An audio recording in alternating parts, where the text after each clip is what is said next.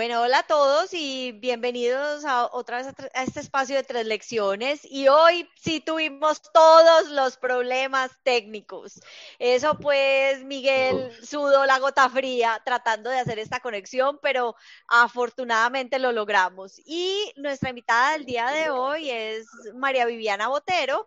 María Vivi, para mí, realmente María Viviana Botero suena como todo grandote, pero María Vivi, de verdad Mil gracias por estar con nosotros hoy y por haber aceptado nuestra invitación.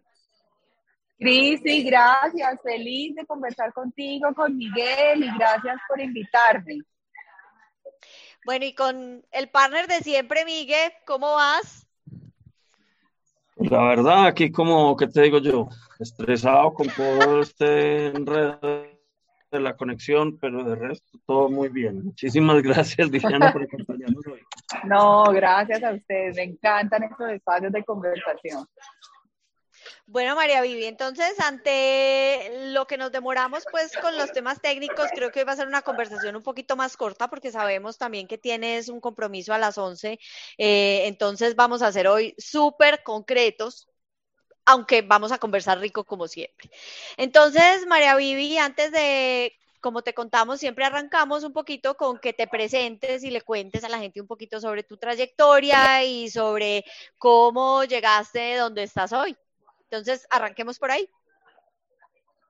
Bueno, Cristi, Miguel, para los que no me conocen, yo voy a contarles un poquito mi historia eh, y, y yo tengo que contar mi historia y tengo que hablar de mi papá, eh, porque fue una persona muy importante en mi vida, digamos, como única mujer de mi casa, tengo dos hermanas, tuve un papá y una mamá pues muy presentes y un papá, eh, a propósito del tema que hoy nos convoca el liderazgo, un papá que se empeñó mucho en, en, ayudarme a entender que yo podía alcanzar cualquier cosa que quisiera lograr.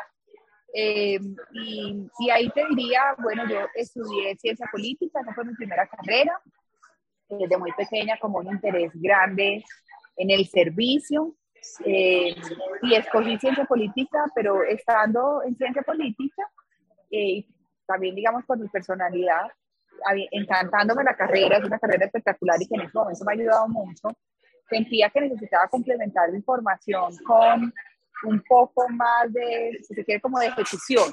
Y entonces yo estudié en los Andes y en los Andes me imagino que pasa lo mismo en la escuela, en los Andes uno, digamos, si tienes algún promedio, eh, que ya no me acuerdo cuál, te permiten hacer doble programa. Y ahí empecé a hacer el doble programa, entonces soy politóloga y soy abogada. Eh, y cuando terminé la carrera, las dos, me puse a hacer un balance de lo que había sido mi formación.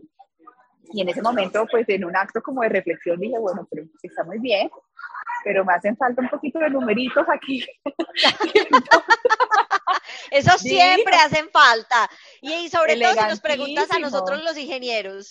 Claro, entonces yo decía, no, elegantísimo, politólogo, abogada, pero me parece que me hace falta un poquito de números. Y entonces me acuerdo perfecto, yo, yo trabajaba en la universidad, eh, porque yo siempre he sido súper nerda y tenía un profesor súper duro, era el profesor casi súper poco de la carrera porque todos queríamos trabajar con él y un día él era el director eh, de la especialización de Derecho Comercial de los Andes y me invitó a trabajar por él como la coordinadora. Y cuando termino la carrera, entonces me voy al, al director del MBA de los Andes y le toqué la puerta y le dije, mira, yo soy fulana de tal, esa es mi trayectoria y yo necesito hacer un MBA. Eh, o sea, eso sí no fue un gusto, eso sí no fue porque yo quisiera, sino porque racionalmente yo decía, yo necesito. Y él me decía, María Viviana, ¿sabes qué? Es que tú no tienes las condiciones, necesitas cinco años de experiencia. Eh, y yo le decía, no, pero hagamos, o sea, hazme un examen. Si yo paso, me recibes. Y si no paso, bueno, el, el fin de la historia es que, que yo creo que ante la persistencia él accede, hago el examen y paso. Entonces ah, hice el MBA, hice el MBA y yo les tengo que confesar a ustedes con mucha vergüenza que yo no sabía ni que era un actuario. Y les cuento esto porque mi compañero de MBA era un actuario. Entonces, eso para decirles que mientras para mi compañero el MBA era como el recreo, yo tenía que estudiar y que estudiar y me trasnochaba en las noches y hacía, tuvimos cuatro estadísticas. Es decir, eso, eso no era natural para mí, mi formación son las ciencias humanas. Eh, pero al final, nada, me gradué del MBA y me sirvió muchísimo porque luego, y hasta hace tres meses que empecé en Antioquia en la presidencia ejecutiva, trabajé durante 15 años en el sector financiero, o sea que fue una, una buena decisión y eso digamos como mi formación eh, profesional, luego me fui a Keller School of Management, allá tuve un Scholar en Marketing and Sales, y a nivel profesional, pues, ¿qué les cuento? Trabajo desde, desde la universidad, siempre me ha encantado trabajar. Para mí el trabajo significa libertad, independencia, empoderamiento, bueno, autonomía. Y durante 15 años trabajé en el sector financiero y pese a que, como ya les conté, mi formación era una formación pues, humanista esencialmente y, con sector financiero uno diría eso no casa, debo decirles que para mí trabajar en el sector financiero fue comprobar que no se necesita estar en el sector público para servirle al país, ¿no? Y también comprobar el gran motor de desarrollo, obvio, económico, pero también social, que son las empresas. Entonces fue una experiencia espectacular, trabajé en temas Además, que lo, me lo necesario que es para... Además, lo necesario que es para las empresas contar con personas con formación humanista. Total, y sabes que trabajé en unos temas que te quiero decir que yo, no, a mí me molestaban y me decían que a mí no me gustaba sino lo que no daba plata, pero trabajé en temas de... trabajé en los temas de inclusión financiera, en los temas de pyme, de emprendimiento, de género, o sea, realmente fui absolutamente feliz y realizada y y bueno, hasta hace tres meses estuve ahí y, y hace tres meses se juntaron los astros y estoy en la presidenta ejecutiva de Antioquia feliz empezando este reto. Bueno, María Vivi, contanos cómo llegó esa, ese reto y cómo llegó esa oportunidad. No, no me lo van a creer. Imagínense que yo salgo a trotar un sábado y, y yo soy super, yo soy mamá de dos niños y soy mamá súper gallina. Entonces, hago la, el primer trayecto y ahí paro, veo el celular por si mis hijos me necesitan y cuando veo un chat larguísimo, como 50 chats, pasó un número que no conocía, lo leo y me dice, hola, ¿qué más? Soy fulano de tal, soy un headhunter encargado de hacer un proceso de selección para la presidencia de Antioquia. Yo les confieso que yo no tenía mucha claridad que era Antioquia. Mm, venimos en este proceso hace no sé cuánto tiempo y de un filtro de 48 personas ya quedaron 8 y tú estás ahí. Y yo, ¿qué? Yo ni siquiera entendía. Yo le dije, ay, hola, ¿qué hubo? ¿Qué más? Yo soy súper simpática siempre. Mira, estoy trotando, yo, te, yo ahorita te llamo. O sea, calcula la tranquilidad mía. Yo ni siquiera era consciente. que no, estoy trotando, ahorita, ahorita hablamos. Y ahí empezó, eh, hablé con él y me explicó, yo, la verdad, Cris y Miguel, yo no tenía ni idea ni que me habían mirado, ni que ya había pasado filtros, ni que ni que ya estaba en una etapa final. Afortunadamente para mí la ansiedad fue poca. Eh, y sabes que, digamos, fue un proceso difícil porque 15 años en un trabajo donde fui muy feliz, donde me sentía haciendo un aporte muy grande, donde fui muy consentida, muy cuidada, donde me sentía en mi casa.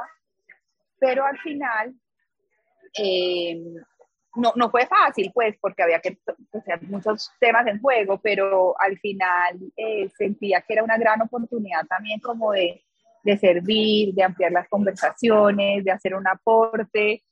Y bueno, todo se fue dando perfecto. Yo les tengo que decir que eso fue como, no sé, como dicen a veces, lo que es para uno, porque una entrevista y la pasé, las pruebas, yo salí de esas pruebas y yo dije, no, aquí ya no me preocupa ni siquiera no quedar en el proceso, ya lo que me preocupa es que piensen que yo soy una parada, porque esas pruebas fueron horribles.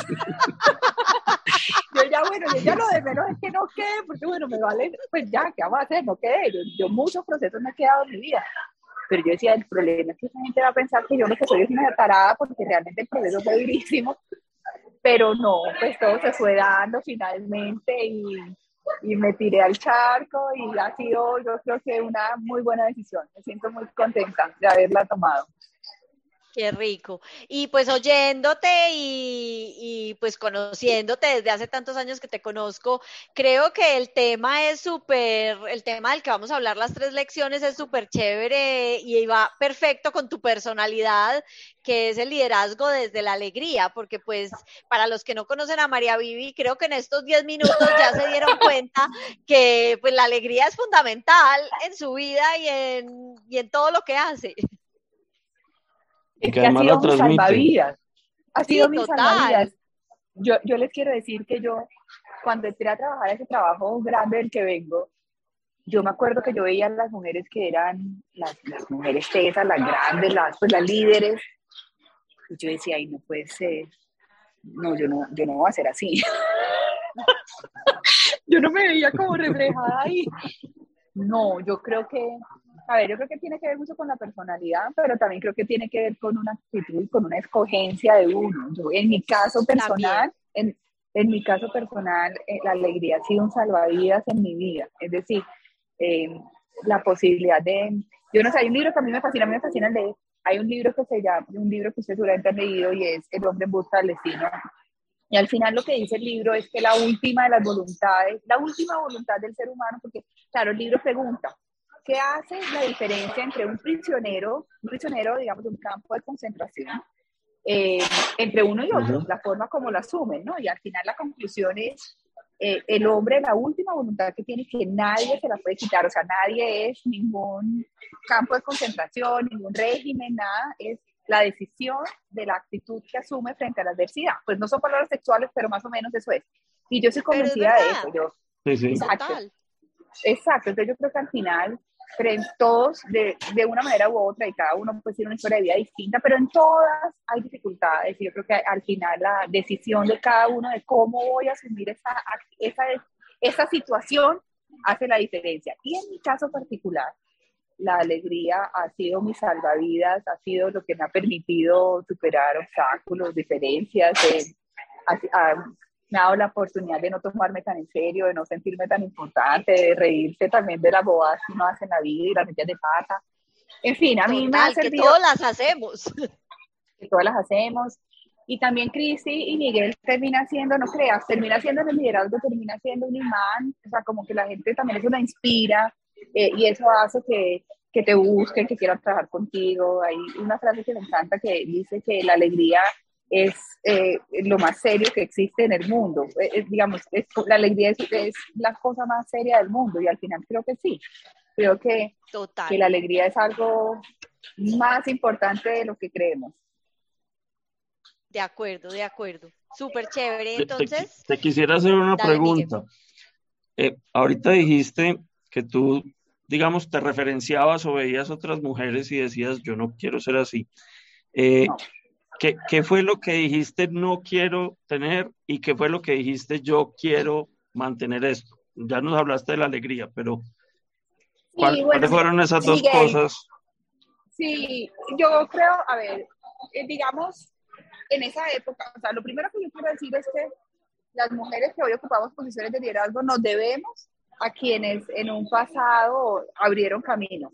Yo creo que hoy en día ocupar una posición de liderazgo, claro, sigue siendo sigue siendo un reto para las mujeres, pero es que antes sí que era una hazaña, ¿cierto? Entonces, primero eso, y segundo decir que no hay fórmulas inventadas, ni, ni mucho menos quiero que se entienda como una crítica, pero lo que a mí me pasó, a mí particularmente, es que sentía, y creo que se explica también por la ausencia de mujeres en ese momento, ustedes de liderazgo, unas mujeres muy masculinas, o que sentían que tenían que adoptar como unas formas, como de pronto para sentirse igual a los hombres, y a mí empezó a pasar una cosa muy chistosa y puede parecer banal, pero se las quiero contar.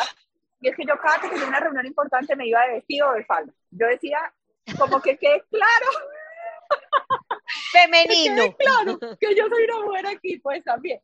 Pero lo que yo llegué a ver en un momento, en un principio, era como unos patrones, mm, como que sentía que, yo hoy en día digo, pobre, ¿no? O sea, una carga dura como de, de, tenerse que, me imagino yo, porque a mí no me, yo, no fui así, pero me imagino como que claramente la, la necesidad de sentir que se tenían que volver un poco más masculinas o más serias o un liderazgo mucho más fuerte eh, para, para que la gente la sumaran en serio, ¿no?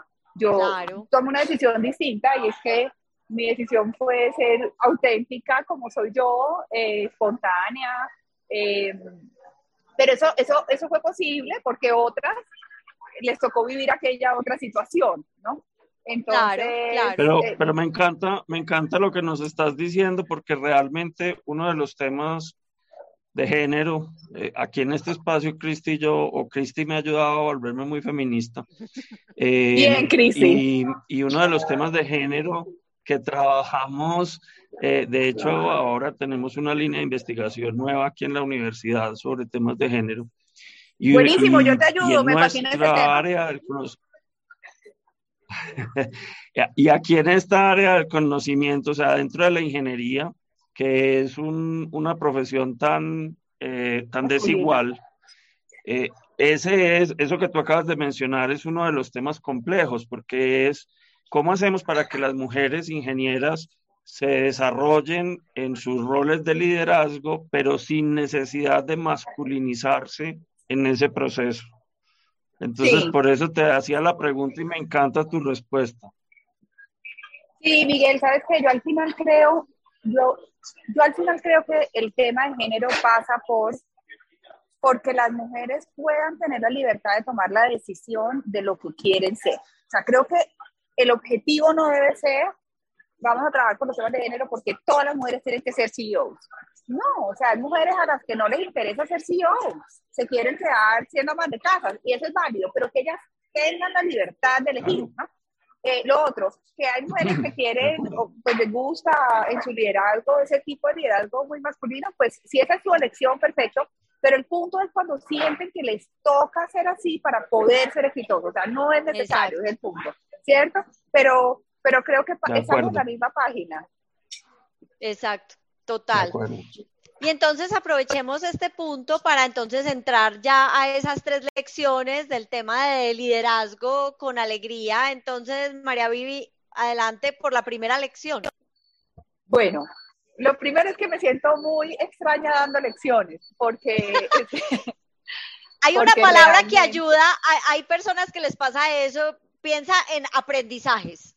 A eso más bien, me gusta más contarles lo que a mí me ha funcionado en mi vida. Entonces dividí, digamos, me puse a reflexionar un poco como sobre el liderazgo, sabiendo que no hay una única fórmula. Yo lo que quiero es contarles lo que a mí me ha funcionado y reiterarles que transversal a las tres cosas que les voy a contar, el tema de la alegría sí ha sido algo de, como un salvavidas del que yo eh, hago uso cada que, cada que necesito hacer.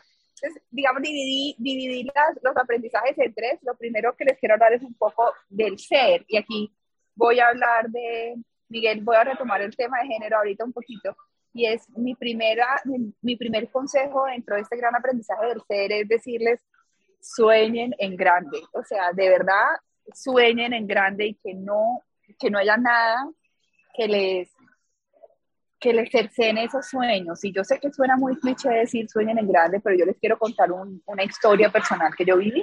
Un día a mí me invitan a un proceso de selección. Yo he sido súper transparente siempre, entonces yo no le tengo misterio a nada. Y yo siempre decía, yo quiero ser CEO, yo quiero ser CEO. O sea, yo a todo el mundo tenía claro eso.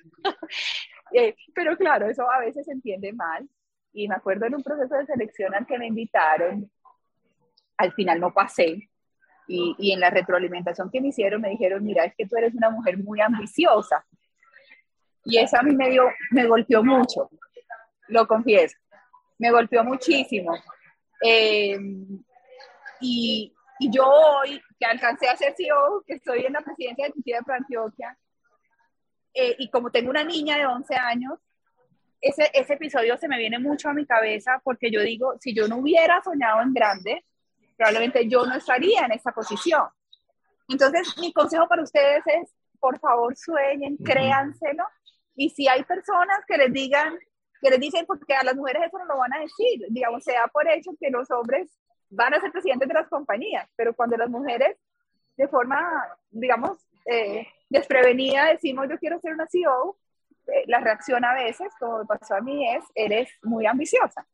Entonces, lo que quiero decir es, mire, sueñen, créansela. Eh, nadie conoce el tamaño de sus sueños y solamente si uno sueña en grande lo consigue. Entonces, ese sería como mi primer consejo y es, este, digamos, la cabeza en las estrellas. Yo les quiero, si ustedes supieran los sueños míos, se morirían de la risa. María Vivi, una pregunta con ese, con ese tema de soñar en grande y ese sí, y voy por esto y quiero ser la CEO y todo, uno de los temas que hemos hablado, hablado sobre género es mucho también el síndrome del impostor, que es algo que, que, que, nos pasa no solo a las mujeres, sino que incluso a los hombres también les pasa. ¿Cómo vencer ese síndrome del impostor para llevar esos sueños al siguiente nivel? Es una lucha permanente, es como uno contra uno mismo, ¿no? Es una lucha permanente yo al final, Cris, tengo una fórmula súper, súper poco ortodoxa. Y es que al final, mm, ¿sabes qué? Como que vuelvo a mí, como que hago silencio y como que me escucho, le hago caso a la intuición, eh, vuelvo como a recomponer las piezas, a, a, recorrer el camino de lo que he alcanzado.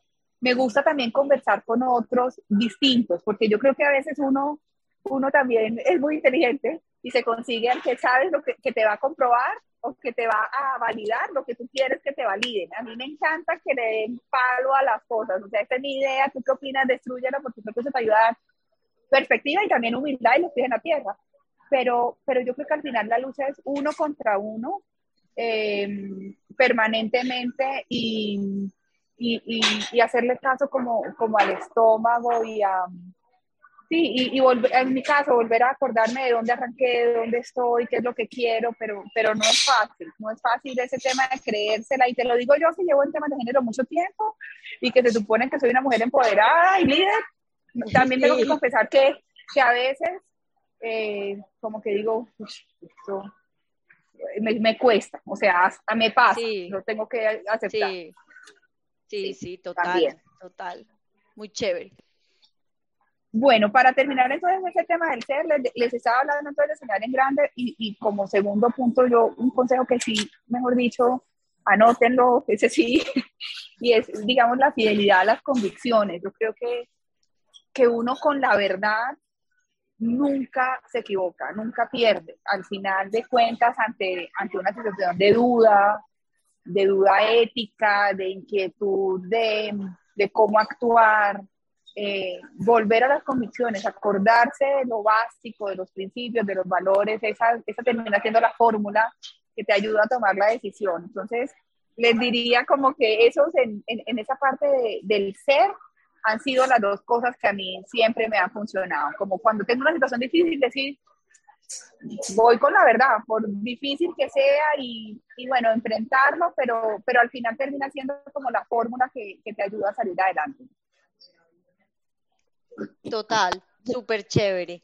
Pasemos entonces a la segunda lección, aquí siendo juiciosos con el tiempo. Muy bien. La segunda, ahorita les decía que en el ser mi consejo era tener la cabeza en las estrellas y en esa segunda que les voy a hablar del deber, mi consejo es tener los pies en la tierra. Eh, sí, y, y ahí lo que quiero decir es que, digamos, unos sueños sin tener disciplina, sin tener rigor, sin prepararse, terminan siendo sueños simplemente. O sea, quiero decir es que hay que ponerse las botas y transitar esos sueños, o sea, trabajar por hacerlo realidad. Eh, uh -huh. A mí nunca he caído como en la, y no quiero caer, en, la, como, en, en sentirme cómoda con algo. Eh, yo, digamos, algo que me funciona es que cualquier cosa, cualquier cosa quiero decir, un comité interno de mi equipo, yo lo preparo. O sea, yo me siento a decirme, voy a tener ese comité, estos van a ser los mensajes que quiero dar, de ese comité quiero que salga esto y será exitoso si logro esto. Eh, y yo creo que eso es muy importante. Yo creo que el método, el rigor, la disciplina, la preparación, al final se termina notando. Eh, y no dar por hecho las cosas, o sea, no porque sea una cosa fácil, es una, cual, o sea, todas las oportunidades que uno tiene en la vida, cualquier espacio, por, por pequeño que sea, son momentos que tienes de construir confianza. Es finalmente tu, pues, tu marca. Eh, y ese es como mi, mi uh -huh. segundo aprendizaje para, para contarles. Total. Muy chévere porque al final yo creo que que esa combinación de las dos cosas me encanta, como listo, sueña en grande y en las estrellas, pero si no lo aterrizas y lo vuelves trabajo, disciplina, preparación, se quedan allá. esa es la diferencia entre el que lo logra y el que no, creo, porque, porque claro, soñar es sencillo, pero, pero quien realmente lo alcanza es el que hace algo más allá que soñar. De acuerdo, de acuerdo. Entonces, a ver, ahí que ahí me perdí una. ¿Ese es el hacer o el deber? El hacer. Ese, ese es, ahí decía el deber, y ya voy a hablar del ah, hacer, como el tercero. Ah, bueno, listo. Entonces, ese es el deber, perfecto. Sí. y, y, en el, el deber es hacer. Sí. No, ya viene el hacer. El, el, el deber, ah, bueno, lo que yo les decía es pies en la tierra, pies en la tierra, disciplina, trabajo, rigor, preparación, bueno. Listo. Y ya en el hacer, que, que yo lo entiendo como como la forma de hacer las cosas. Eh, ahí lo que, lo, que, lo que a mí más me ha funcionado es, y aquí les voy a contar una historia, digamos, lo primero es invitarlos a la curiosidad intelectual, a preguntar em, y como a, abrazar la confrontación en el buen sentido de la, de, la expresión, em, no evitarla, digamos, abrazar la diferencia, tener la valentía, el coraje de cuestionar el consenso. Yo, yo siento nuevamente, más en nuestra cultura, que, que le tenemos temor a la diferencia, a la confrontación, al debate, al que es distinto. Miren, en esos días nos pasó una cosa, y es que tuvimos una, una charla, eh, y en esa charla vino una persona, un invitado, eh, que nos revolcó muchísimo.